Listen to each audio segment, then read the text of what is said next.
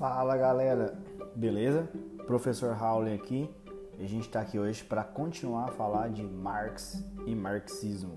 Né? Essa é a nossa aula número 4. Na primeira a gente falou da biografia, contou a história do Marx, né? Na segunda aula a gente falou um pouco sobre idealismo, porque o, o materialismo histórico do Marx se opõe ao idealismo. Na terceira aula a gente falou de materialismo histórico e agora na quarta aula a gente vai falar de mais-valia e alienação no olhar marxista, beleza? Então vamos lá, vamos comigo. As condições materiais de toda a sociedade condicionam as demais relações. O estudo de qualquer sociedade deve partir das relações sociais que o homem que os homens estabelecem entre si para utilizar os meios de produção e transformar a natureza. As relações sociais de produção são a base que condiciona todo o resto da sociedade. A gente já falou sobre isso aqui, né? É... Para você conhecer a sociedade, você ver como que essa sociedade evolui ou não evolui, conhecer a sociedade do seu tempo, de qualquer tempo, você tem que entender a economia daquela época. Você tem que entender como que aquela sociedade transforma o ambiente que vive, como que ela transforma a matéria-prima, matéria bruta e matéria-prima em, em produtos e como que esses produtos se transformam em capital. É, então Marx acreditava nisso, né? Marx tinha uma grande crítica ao idealismo, aos filósofos que, segundo ele, até então só, só, só tinham se preocupado em pensar, teorizar sobre a vida e não em viver a vida. Por isso vem aí o seu materialismo. É, vamos lá. Então, para o Marx, dado isso, a gente tem uma divisão na sociedade, né? Que para ele é uma sociedade capitalista, que é os capitalistas versus os proletários, né? Ou seja, a burguesia, que são os capitalistas, versus os trabalhadores, que são os proletários, né? Os burgueses, os capitalistas, eles detêm os meios de produção, apesar de eles serem minoria, eles detêm todos os meios de produção, né? Seriam as empresas, as máquinas, as fábricas. E os, o proletariado, a, a, os trabalhadores, por não ter isso, só sobram para ele a sua energia, a sua força de trabalho. Então, para ele aí já está a desigualdade social. A partir, apesar de que o proletariado é a grande maioria, né? A desigualdade social ela se dá através da desigualdade econômica, da concentração de capital. Então, dado isso aí, a gente tem as relações de produção, né?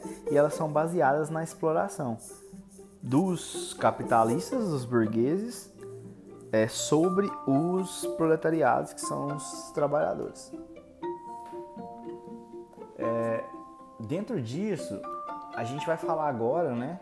A gente já amassou, né? Já está maçante esse assunto, já falou muito sobre isso, então agora a gente vai entrar em mais-valia. O que, que seria mais-valia? É o valor do trabalho não pago ao trabalhador, variável em função do número de horas trabalhadas e da intensidade do trabalho, e também em função dos aumentos de produtividade a partir do desenvolvimento tecnológico. Então, a, a teoricamente, para ele a mais-valia é, são aquelas horas excedentes ali que o cara trabalha que não é pago para ele. Ele trabalha, é, imagina aí que o, o trabalhador trabalha 10 horas por dia e ele não recebe por todas aquelas 10 horas, né? Agora eu vou explicar melhor isso. É, e aqui ele fala que essa mais-valia, essa desigualdade, ela, ela pode surgir a partir disso, né? Da quantidade de horas que o cara trabalha e não recebe por elas, do aumento dessa quantidade de horas trabalhadas exacerbadamente, de forma a explorar o trabalhador, ah, e também através da, dos aparatos tecnológicos, das invenções, né, da, da melhoria tecnológica do, e do maquinário. O cara acaba produzindo mais e recebendo é, o mesmo de quando ele produzia uma quantidade menor de bens materiais e capital. Então, segundo Marx, está errado. Se o cara produz mais, ele tem que ganhar mais. O Marx, de, o Marx dizia em relação à mais-valia, que o salário, né, é o operário vendendo a sua força de trabalho para recebê-lo de volta. Então, assim, você tem um produto. O produto do operário é a sua energia, a sua força de trabalho. Você vende ela para o burguês, para o dono da fábrica e recebe algo de volta. Mas para o Marx, é, isso não era justo. porque Ele fala: olha, parte da, da produção das horas trabalhadas paga o salário do cara. O restante vai para o empregador, que usa as horas restantes do trabalho na produção industrial. Segundo Marx, o trabalhador não está recebendo pelas horas excedentes. Então, pensa comigo. Imagina que você trabalha 10 horas por dia. E aí você recebe 2 reais por hora. Quer dizer, por dia você vai receber 20 reais. No final do mês você vai ganhar 400 reais. Você recebe 2 reais por hora, trabalha 10 reais por dia, trabalha de segunda a sexta.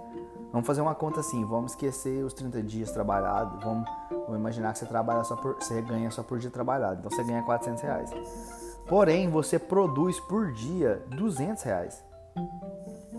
Né? O, a quantidade de produto que você produz por dia, ela traduzida em capital é 200 reais. São 200 reais. Esses 200 reais, descontados os 20 reais, os 20 reais que você ganha, no final do mês daria 3.600 reais ainda. Esse seria o excedente. Então aí tá a mais-valia, né? Ah, então pro Marx isso é desigual. Porque acaba que você trabalha muito mais, muito mais do que você recebe para trabalhar. E aí o Marx ele fala mais ainda. Se a gente for realmente aprofundar, para ele tem dois tipos de, de mais-valia, né? Você tem a absoluta, que é o aumento do lucro a partir do aumento das horas trabalhadas do operário. Ele fala que você trabalha 10 horas por dia e recebe por duas horas.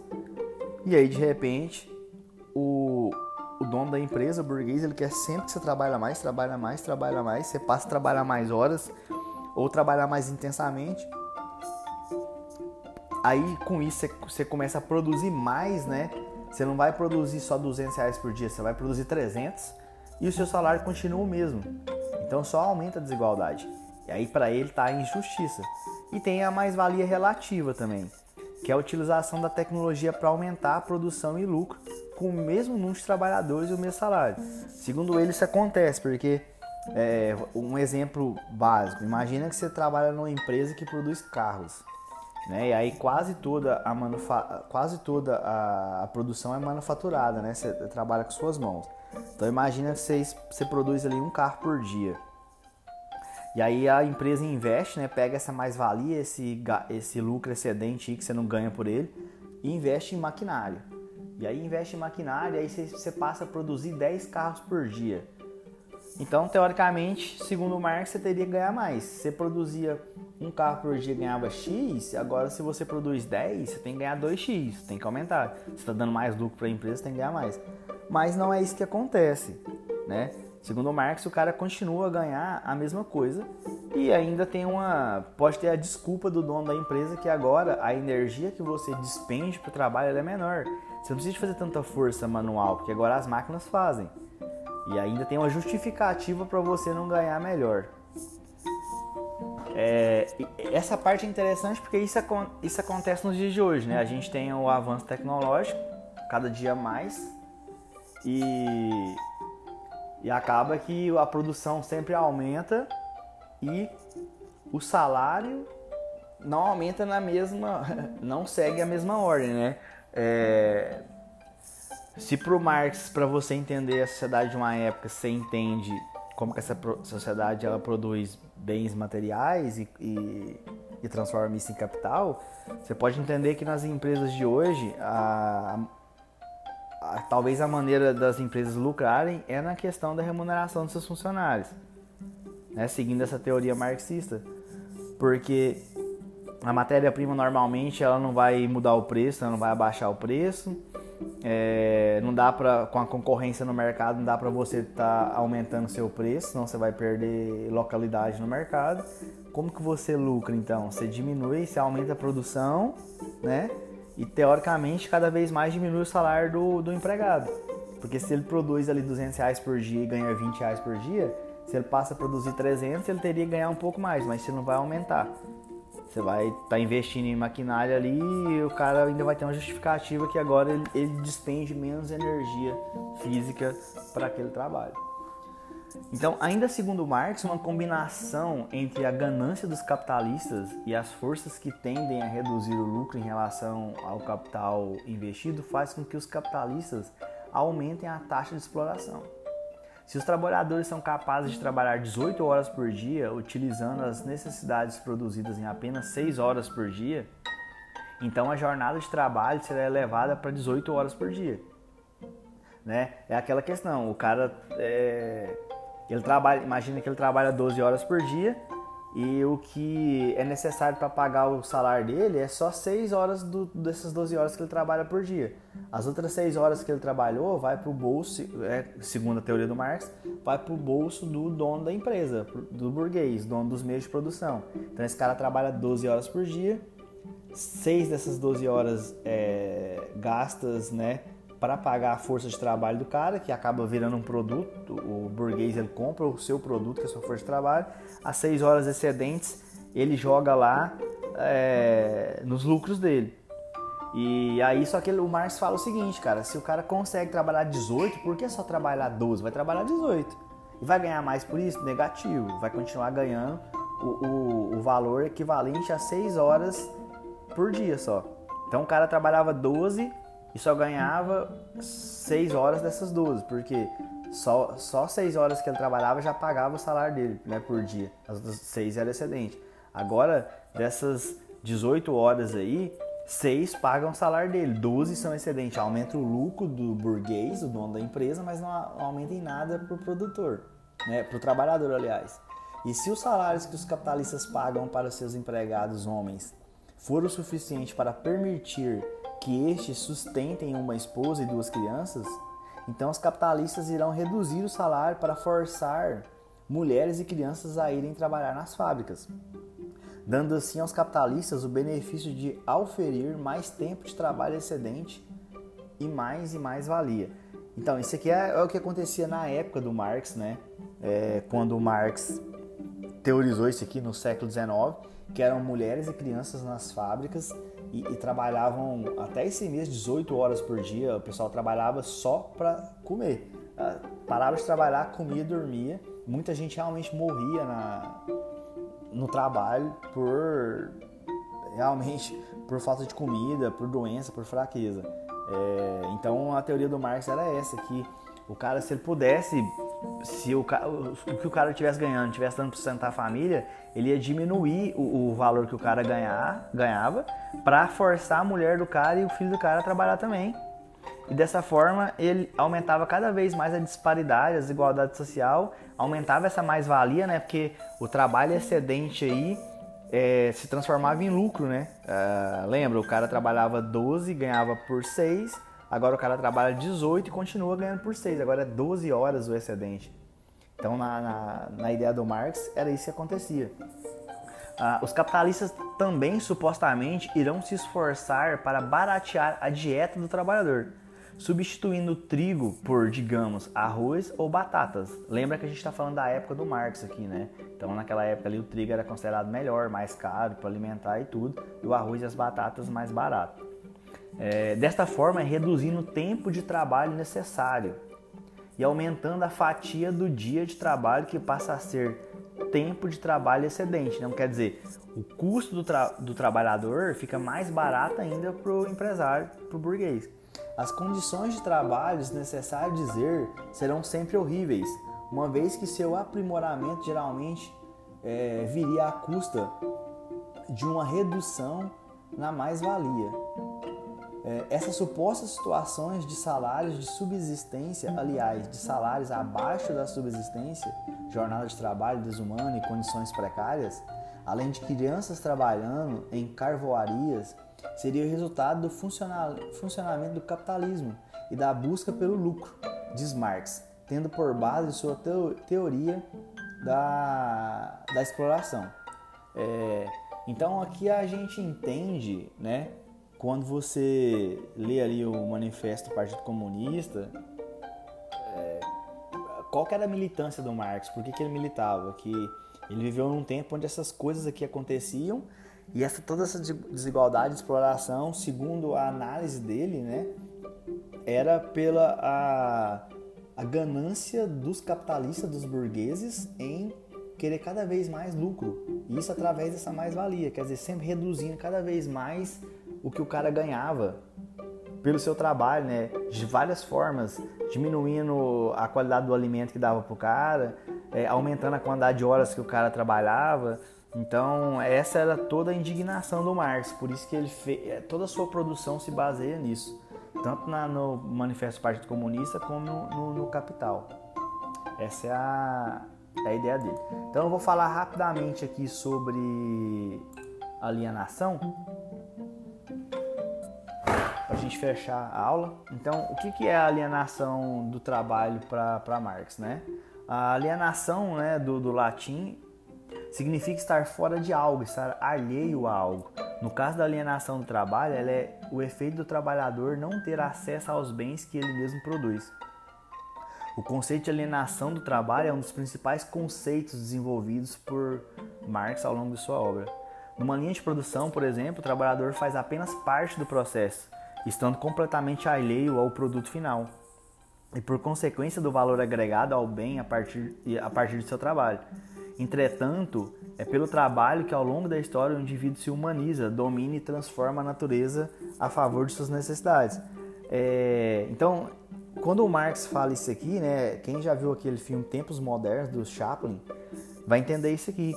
Você tem ali uma linha de produção, uma esteira de produção, cada trabalhador faz uma peça e no final o cara não sabe nem que produto que ele faz. Ele está alheio isso, ele está alienado, ele está fora do processo. É, ele é parte principal daquele processo porque ele faz ali uma peça, uma engrenagem, mas ele está alheio ao mesmo tempo porque ele não sabe nem o que é o produto final. E também, como o cara não ganha praticamente nada, né? A possibilidade dele consumir esse produto que ele produz é nula, praticamente não existe. Então é mais uma alienação aí, porque o cara não consegue é, é, ter, possuir o próprio produto que ele produz. E aí ele fala aqui, né, que no caso do, do trabalho, é, no caso do trabalho como forma de humanização, o resultado obtido é o bem bem-estar geral, porque que ele está falando aqui que para você entender uma época, né, você tem que entender como a sociedade daquela época transforma o ambiente, a sua matéria-prima bruta, através da sua força de trabalho, né? E através dos meios que você usa para transformar isso. E aí, através disso, você, você produz os bens materiais e, e a economia, que é o capital. Então ele fala que para você conhecer uma sociedade, você tem que entender como que ela faz isso, como que ela transforma o ambiente, os produtos e tudo. É, e aí na quando você entra aqui no, no nesse capitalismo desenfreado, ganancioso, é, não dá pra você. O cara não se humaniza, porque nem ele sabe o que ele está produzindo. Ele não sabe o que ele está fazendo. Então ele não tem controle de todo o processo, ele não tem controle da sua vida. Então a sua humanização ela acaba. Porque ele não tem controle daquilo que ele produz. E aí se você. É, ele dá exemplos de séculos anteriores, onde o pessoal trabalhava mais com artesanato, ele fala do artesão. O artesão, ele negociava com o comprador o preço, o que, que o cara queria. Ele ia na floresta, retirava a árvore, a matéria bruta, produzia a matéria-prima, produzia o produto, fazia o acabamento. Ele ia lá e negociava o preço com o comprador, vendia. Ele, então ele tinha conhecimento de todo o processo e o lucro todo era dele. Todo o lucro era dele. Então, a, essa é a humanização, né? A, através do trabalho. E aí aqui é um bem-estar geral. Por quê? Porque é uma sociedade que trabalha é, para um bem geral. Né? Cada pessoa tem seu trabalho para sua existência e, por exemplo, se eu sou artesão, eu vou comprar madeira de um, de um cara, né, um lenhador, é, que vai na floresta para tirar essa, essa madeira para mim. Então eu, eu compro dele que, que e aí eu vendo essa cadeira para um cara dono do mercado e esse cara do mercado vende essa cadeira para o lenhador. Então todo é um bem é um bem-estar geral. Cada um precisa do outro ali, cada um tem seu trabalho, cada um tem consciência das coisas. Agora nessa nessa ideia do capitalismo aqui não é assim. É a grande maioria das pessoas trabalhando para uma minoria que fica com todo o capital e essa grande maioria não tem nem condição financeira de consumir o produto que elas produzem e até porque elas nem sabem o que elas estão produzindo. Então, esse é o conceito de alienação e da desumanização do ser humano, porque ele não tem mais consciência e controle sobre o seu trabalho, ou seja, sobre a forma como ele transforma o ambiente em que ele vive. Então, para o Marx, a, essa é a, a ideia de alienação no trabalho. E aí vou terminar com uma frase do Marx, né? essa aqui é a nossa última aula, ele fala no Manifesto do Partido Comunista que as classes dominantes tremam para a ideia de uma revolução comunista. Os proletários nada têm a perder a não ser suas algemas. Tem um mundo a ganhar, proletários de todo o mundo, univos. Mas a gente sabe que isso nunca aconteceu, né? O capitalismo está aí reinando. É assim mesmo. Galera, valeu. Fechamos a aula aí do Marx e Marxismo com quatro partes. Falou!